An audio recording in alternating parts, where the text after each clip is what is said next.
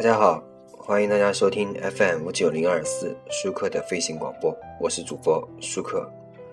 呃，上一期我们说了一个恐怖主义的事情啊，那么这一期呢，我们就来说一个，呃，我之前很想说的一个话题，因为之前我因为这个话题查了许多资料。那么，嗯，这次冬奥会结束以后啊，那么冬奥会的闭幕式上呢，放了平昌的这个韩国平昌的这个冬奥会宣传片。宣传片里面争议很大的一个项目呢，就是韩国在冬奥会上宣传了自己的活字印刷术。我们众所众所周知啊，活字印刷术呢是中国最早发明的。那么为什么韩国这就宣传了宣称自己的活字印刷术自己发明的呢？那么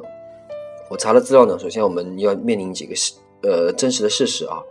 因为韩国的直指一三七七年的一本书，它是一本书啊，也是一本那个，所以历史上可以查到的，也可以查到一个遗遗物。呃，直就是方向直的直，指指就是手指的指啊。这本书呢被认定为是世界上最古老的金属活字本，这是联合国认定的，这应该是没有问题的啊。那么沈括的《梦溪笔谈》，我们大家应该知道，记载的这个毕生发明的活字印刷术呢，在庆历年间，庆历年最晚呢也在一零四八年，毕生发明的是泥活字啊。朝鲜族的文字啊，谚文。是世宗年间，也就是一四一八年到一四五零年在位的这个世宗年间，这个发明的。所以从这点看出啊，中国最早发明的这个活字印刷术呢是无可争议的啊。那么争论焦点呢是最早的金属印刷品是在韩国发现的，那么是否代表了韩国的古人就发明了金属活字呢？历史的矛盾在这就有一个啊，证明最早呢其实是很有困难的，因为之前的物品不是可能已经消灭，就是还没有发现，那么最早是难以下定论的。但是呢，在这里可以明显的看出啊，韩国的活字印刷术在中国的之后，而且当前确凿的结论是呢，呃，确凿的结论是什么？也就是说，韩国的这本书被认定为世界上最古老的金属活字本而已，而且是仅仅这一事实而已，是不是他发明的呢？都不能讲。那么就算退一步讲啊，退一步讲，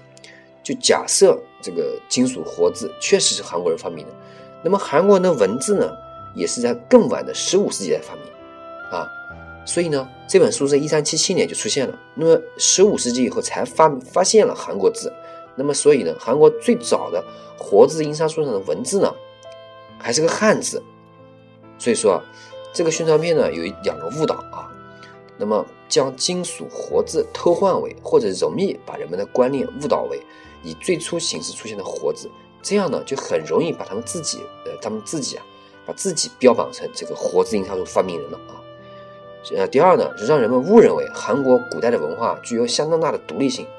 那么大家看宣传片的时候，注意看这个图片，就会发现上面的文字呢就是朝鲜族的文字，不是汉字。那么抬高了韩国的地位。实际上，当时的韩朝鲜的文化是在我们汉朝的汉族文化的熏陶下发展起来的。啊，那么我查了很多史料呢，史料的疑问呢，我们查了一下。元朝人这个王祯呢，他是一二七一年到一三六八年还在这个活在这个历史上的这个农书里面曾经有有有的记载，就说啊这个有人别生巧计啊，我这边是文言文，因为我翻译比较难翻译，所以我就我就没怎么翻译了，所以那么我们就按照它断句断一下啊，稍微读一下啊，呃，稍微读一点给大家听一下，这个有人别生巧计，以铁为硬盔，借形内，以锡沥青。